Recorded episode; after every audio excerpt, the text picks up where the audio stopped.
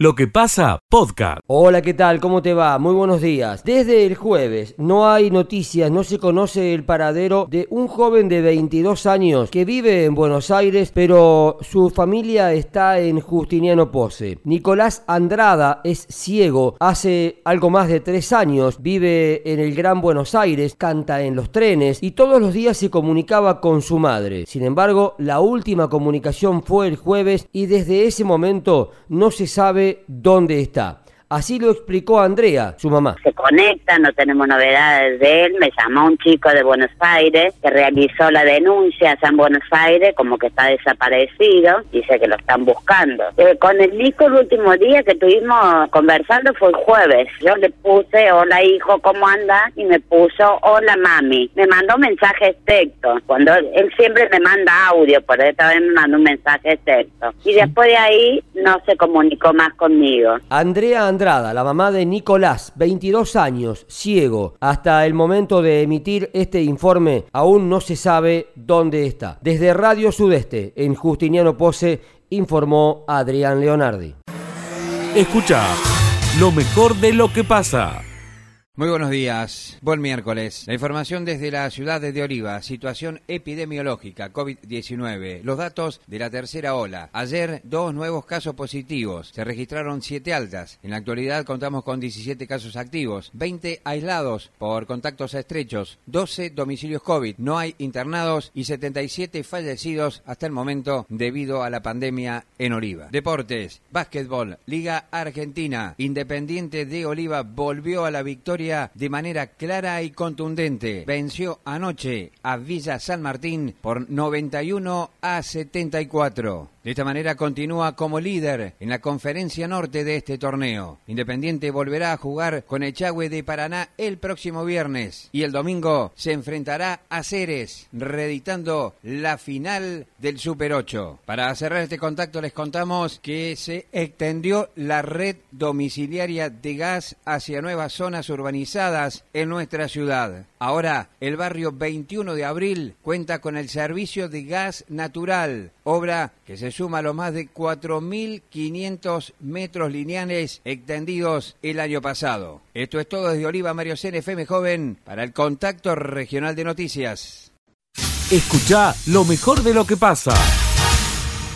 Buen día a toda la audiencia de lo que pasa de Radio Villa María. Una mañana linda tenemos en el día de hoy con ya 23 grados de temperatura, pero una mañana que presenta un día lindo totalmente despejado el cielo por la ciudad de Belleville. En lo que respecta a la ablación de órganos, hoy se concretaría la ablación de los órganos del joven Tarrantino que tuvo el accidente la semana pasada. La familia ha resuelto donar los órganos al y este acontecimiento se produciría en las primeras horas de la mañana del día de hoy. Mientras tanto, el estado sanitario de la ciudad de Belleville tiene 36 hisopados, de los cuales 9 positivos y 27 negativos. Aumentó el pan, por aquí por Belleville el precio del pan está a 170 pesos el kilo, los bizcochos a 20 pesos y la factura a 30 pesos. En lo que respecta a la actividad artística. Hoy se va a presentar en el Salón Walter Navacio los pormenores de la película de Fabián Show, un artista que falleciera en un accidente de tránsito aquí en la ciudad de Belville. Es todo por el momento. Hasta luego. Escucha lo mejor de lo que pasa. Estilo Caro, buen día. ¿Qué tal, Verónica? ¿Cómo le va? Buen día, un gusto como siempre saludarla. Buena mañana para todos. Información en el ámbito judicial. El próximo lunes 21 de febrero, Javier González Díaz, un hombre de 61 años, deberá enfrentar duros cargos en su contra. González director de teatro de la ciudad de Villa María, está acusado de abuso sexual de menores de su entorno familiar y además cuenta con antecedentes por violencia de género. Primer informe de la mañana de hoy. Volvemos en el transcurso de la misma con más noticias, con más información. Buena mañana para todos, Verónica. Hasta luego. Muchas gracias. Escucha lo mejor de lo que pasa. En lo que pasa llega el especialista del tambo, José Yacheta. José, ¿cómo estás? Muy buen día. ¿Qué tal? ¿Cómo te va? Muy buen día, Verónica, a vos, a todo el gran equipo de Lo que pasa. en esta apacible mañana en la región central de la provincia de Córdoba, quiero contarles que hay muy buenas noticias para el sector lácteo de la República Argentina, en realidad muy buenas noticias para el sector lácteo a nivel mundial, porque eh, tuvo lugar una nueva licitación de leche en polvo, es decir, voy, voy a armar una composición de lugar, para que eh, alguien tenga dimensión de dónde se ubique el precio de la leche en polvo, se mira esto que se llama Global Daily Trade, que es un mercado que el que se subasta leche en polvo a futuro y se eh, hay oferentes y demandantes y ahí se ve dónde van colocándose los precios. La gran novedad es que los precios de los lácteos a nivel mundial han aumentado alrededor de un 10% en lo que va de febrero. En esta subasta puntualmente, la nave insignia de los productos lácteos, que es la leche en polvo entera, se comercializó por encima de los 4.500 dólares por tonelada.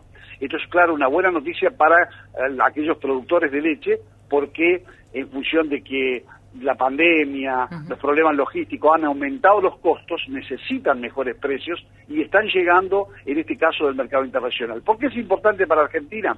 Porque Argentina, de todo lo que produce, un cuarto de su producción, un 25% aproximadamente lo exporta y mira mucho ese mercado y trata de copiar los precios de ese mercado. Por ende, cuando aumenta, también es buen negocio para la industria láctea polvera y por ende también para los productores. Esperemos que así sea. Bueno, ojalá, José, qué buena noticia para este miércoles.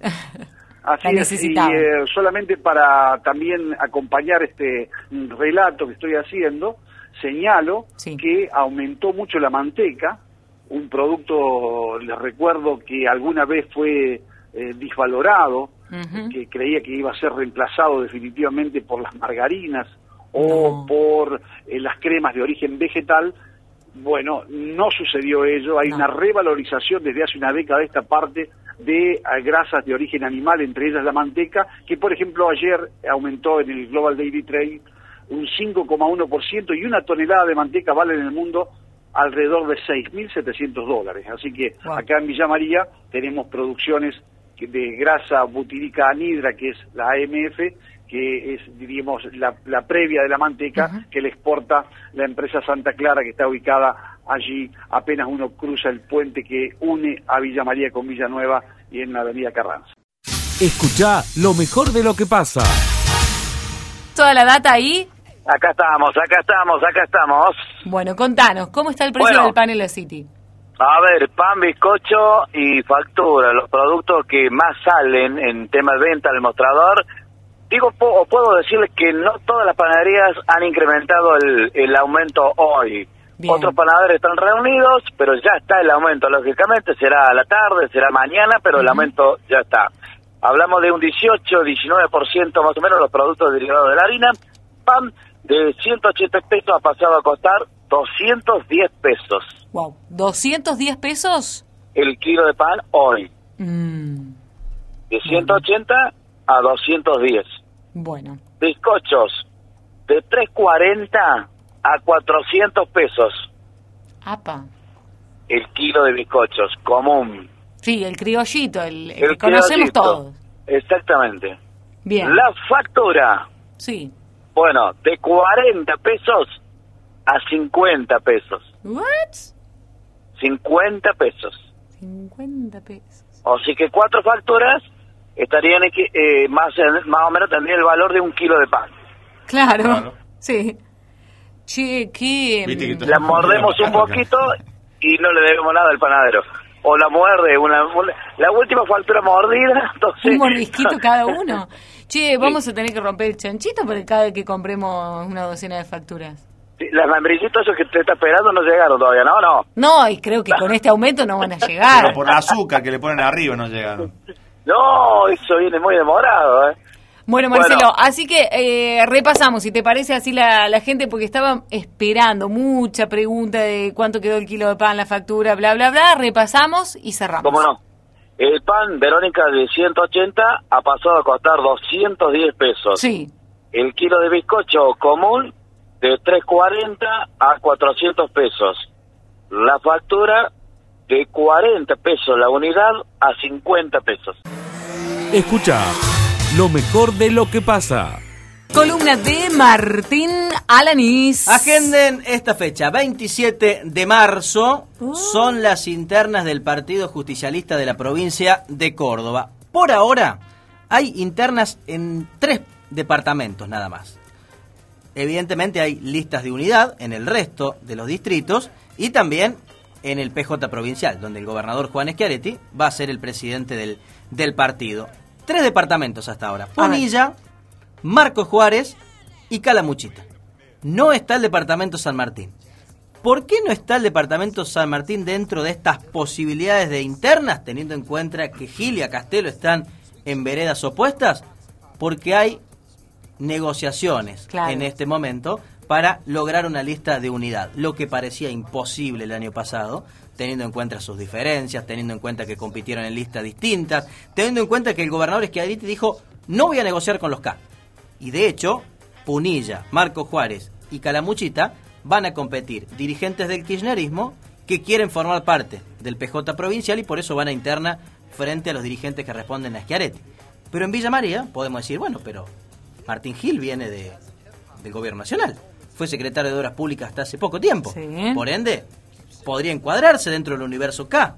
Sin embargo, aquí en Villa María, en el departamento general San Martín, hay negociaciones. Se ve que el gobernador Schiaretti ya no lo considera tan opositor a, a Gil. No sé qué habrá pasado allí en el medio. Lo cierto es que a Castelo y Gil se reunieron antes del Festival de Peñas. Sí. Por eso esa foto que comentábamos el pasado viernes en la columna. Bueno, ahí tuvieron un guiño. Eso claramente fue un guiño a la prensa, porque estaban todos los periodistas y ya verlos ahí, manito acá, manito allá, hablando de manera distendida, es, es un guiño, por lo menos, de apertura de diálogo. Y no es improvisado ese. No, tal cual. No es Ningún improvisado. paso en política se da de manera improvisada. Si bien fue un acto institucional, era la autoridad más importante del gobierno de Córdoba, dado que era un No. ministro, evidentemente eso fue charlado y me lo confirmaron, que se reunieron antes para eh, distender un poco esa relación que viene muy tensa y comenzar a plantear las negociaciones futuras en torno a este tema. Esta semana me confirmaron que va a haber otra reunión más. Allí van a comenzar a plantear los nombres de la unidad del PJ local y departamental, pero sin ellos a la cabeza Ajá. ni a Castelo ni Gil irían como presidente del departamento y del circuito Villa María para tratar de acercar posiciones a partir de nombres que sugieran cada uno de los espacios políticos. Así que ellos no irían como candidatos, no irían al frente de esas boletas, pero sí otros dirigentes, salvo, salvo que cada uno pueda comandar un circuito.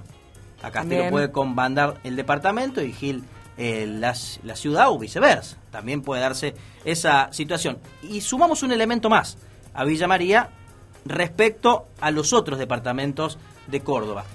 En los próximos días se elige el presidente del Consejo Deliberante para el periodo 2022. Y allí el gobierno de Córdoba cuenta, según he podido hablar con distintos actores que responden justamente al gobernador Schiaretti, con cuatro concejales. Lo cuentan, por supuesto, a Cladera y a López, que forman parte del acastelismo, Sí. a Carlos de Falco, que se ha acercado al, al esquiaretismo también, y a Julio Yola, que está allí entre San Juan y Mendoza, como dice el dicho popular, un poco con Gil y un poco con Schiaretti, también lo cuentan como voto propio. Es decir, el gobernador Juan Schiaretti tiene la posibilidad de elegir hoy en Villa María quién va a ser el presidente del Consejo Deliberante. Porque del otro lado son tres. Vamos a ver qué pasa con Verónica Vivo, si va a continuar o no, si no, la- el reemplazante o la reemplazante va a ser del gilismo también, más eh, Claudia Arias y me está faltando una más, bueno, una concejal más que responde a, a, a Martín Gil, no, no lo recuerdo en este momento. Son cuatro contra tres. La oposición en ese momento, cuando tenga que votar el presidente del consejo, se va a abstener o o tal vez directamente ni vote, porque la oposición no quiere la presidencia del Consejo Deliberante por una cuestión de sucesión. Entonces, en ese duelo entre peronistas, entre los siete que conforman hoy ese bloque, se va a definir el presidente del Consejo. El gobernador Schiaretti, lo que me han dicho es que tiene la posibilidad de elegir en Villa María quién preside el cuerpo deliberativo y está en el marco de estas negociaciones por la interna del PJ. Bueno, yo quiero nombres. Por un lado, ¿quiénes suenan en la interna ¿no? del PJ? Y por otro lado, ¿quién tiene más chances para la presidencia del Consejo? Bueno, a ver, eh, dos nombres. Pablo Rosso, Sí. que es el presidente actual del. Consejo y quien fuera intendente interino hasta hace poco tiempo, es el nombre elegido por el gilismo. Y Carlos de Falco, es el nombre elegido por eh, el esquiaretismo. Y hoy son rivales, están enfrentados dentro del Consejo Deliberante de Falco y, Pablo Rosso, ¿no? Así que entre ellos, uno de los dos seguramente será el presidente del, del cuerpo. Y a nivel eh, político, en la propia estructura del Partido Justicialista, todavía no me alargaron premio, para decirlo de alguna manera, porque pregunté algunos nombres, me dijeron, no, eso lo maneja allá arriba. No se define en Pero hay Villa alguno María. que se viene perfilando, así que vos lo podés ver o que lo podés como olfatear o decís, bueno, este o, es- o esta mujer tiene grandes posibilidades. No lo veo. Hoy yo no, No. veo ninguno que se perfile. ¿Nora Vedano no sirve como mediadora en este en esta contienda Gila Castelo? Bueno, Nora Vedano ha tenido un papel siempre allí al medio, ¿no? Porque eh, forma parte de la estructura del gobierno de Córdoba y a la vez una muy buena relación con Martín Gil. De hecho, el pasado viernes lo llamaba nuestro intendente Sí. a Martín Gil cuando desde el gobierno de Córdoba o los funcionarios del gobierno de Córdoba nunca le van a decir de esa manera. Evidentemente eh, hay un vínculo allí de Gil con Nora Vedano y también Nora allí en la estructura del PJ. No la veo en la conducción, porque de hecho es la conductora actual, es la presidenta del, del circuito Villa María. Sí. No la veo en la, en la continuidad, sinceramente. Me parece que van a ir en busca de, de, la, ro- de la renovación, de nuevos nombres Pero en cada uno de los por como mediar, ¿no? Eh, Sí. Sí, igual me parece que en, en la pulseada Castelo tiene menos nombres impuestos que Gil. A Castelo no ha logrado consolidar una figura más allá de la de él. Ahí estuvo rondando ahí Sí. Pablo, eh, Juan Pablo Inglese. Juan Pablo Inglese. Su esposa, Verónica Navarro. eh, Verónica Navarro, Mm. pero no sé si están tan impuestos en el Vox Populi, de, en la cosa de la gente, ¿no? los propios concejales tam- tal vez, pero no, no, no tiene una referencia fuerte. Y Gil No, el tampoco, o sea, referente. ¿y Gil cuál? El propio Pablo Rosso, que estuvo dos años de intendente interino. Pero ah, es una de las particularidades que ha tenido el peronismo en, en los últimos 25 años, ¿no? Eh, para que llegara un candidato distinto a Castelo tuvo que venir de afuera, porque Martín Gil estaba en la universidad. Tal cual. Les cuesta mucho a los dirigentes que están por debajo de las figuras poder proyectarse. El gilismo hoy no tiene una figura que pueda proyectarse y el acastelismo tampoco, ¿no? Más allá de los nombres y peso propio de cada uno de sus dirigentes. Cuando eh, conocemos números de encuestas y se miden justamente la intención de voto, la imagen, eh, aparecen Gil y a Castelo. El resto muy lejos en intenciones de, de votos, ¿no? Y entonces esta es una cuestión también a tener en cuenta, porque a nivel provincial es que Areti va a intentar ordenar la interna, porque se viene la pelea por el candidato a gobernador. Sí. Martín Yarlora, Calvo, eh, Facundo Torres, el propio Castelo que dice Ujú. quiere jugar allí también. Así que seguramente eh, Schiaretti va a jugar como un ordenador de esa interna provincial. Y a nivel local y departamental también se va a dar efectivamente esa, ese ordenamiento y esa discusión para ver quién es el candidato en, Villa María. Creo que es el distrito más complicado en el departamento de San Martín Mm. para resolver el, el candidato. Sí me dijeron que podía ser un intendente, el eh, presidente del PJ departamental. ¿Ah, Sí, puede ser un intendente de la región.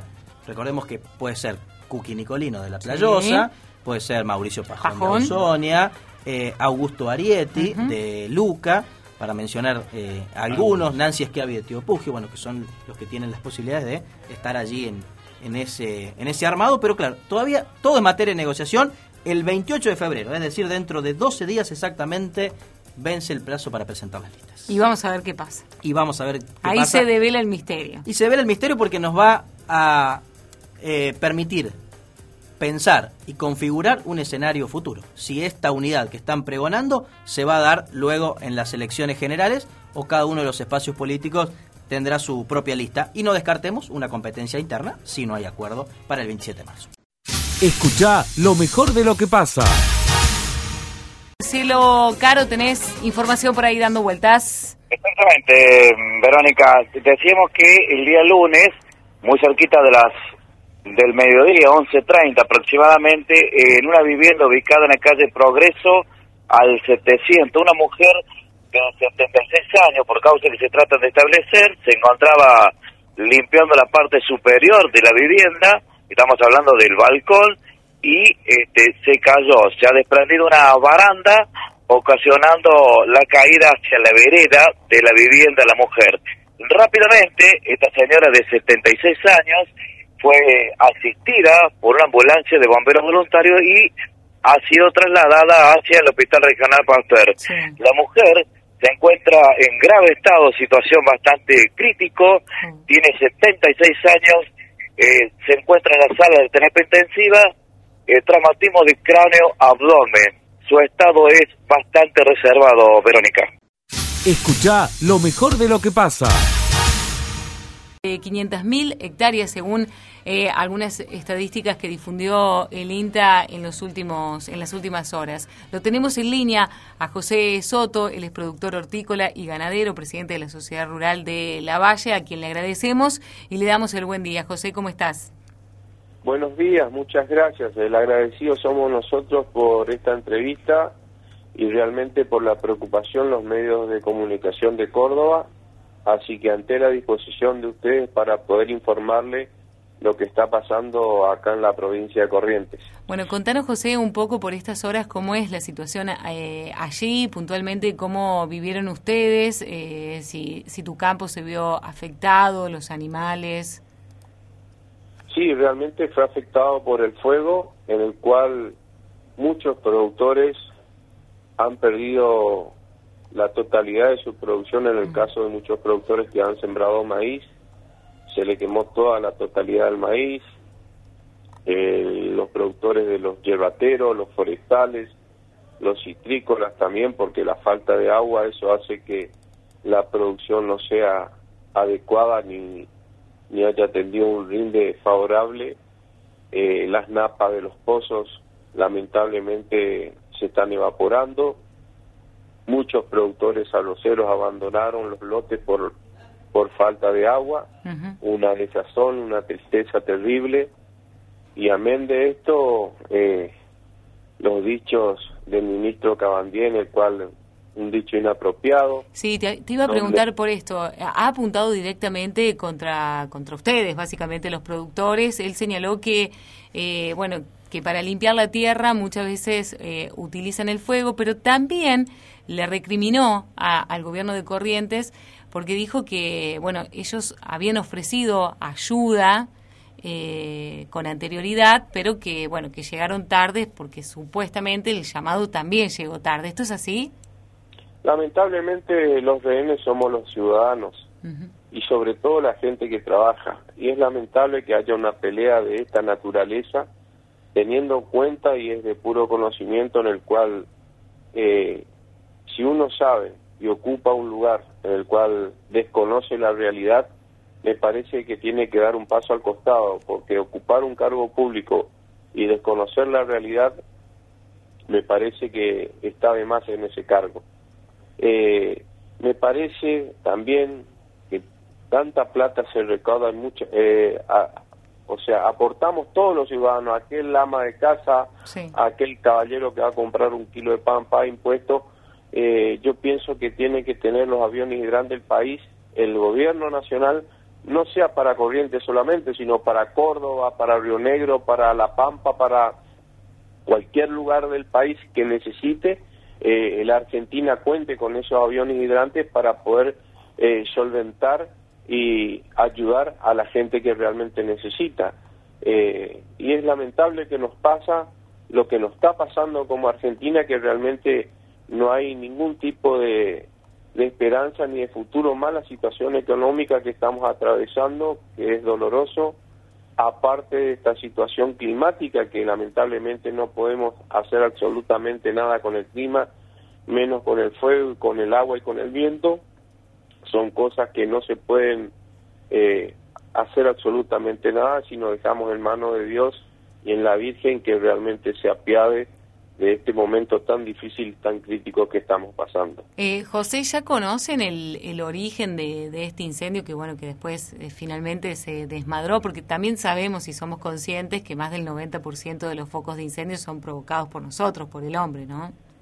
Sí, pero generalmente me parece que a veces yo no voy a prender fuego en mi campo donde realmente pongo en riesgo la gente que vive ahí, mi producción, mi alambrado, eh, o sea, mi futuro. No, no, no, no, no, no, no cabe en la cabeza de un productor ir a aprender donde sabe corre el riesgo económico y lo que cuesta producir hoy en día eh, eh, cualquier tipo de producción y más la situación que estamos pasando.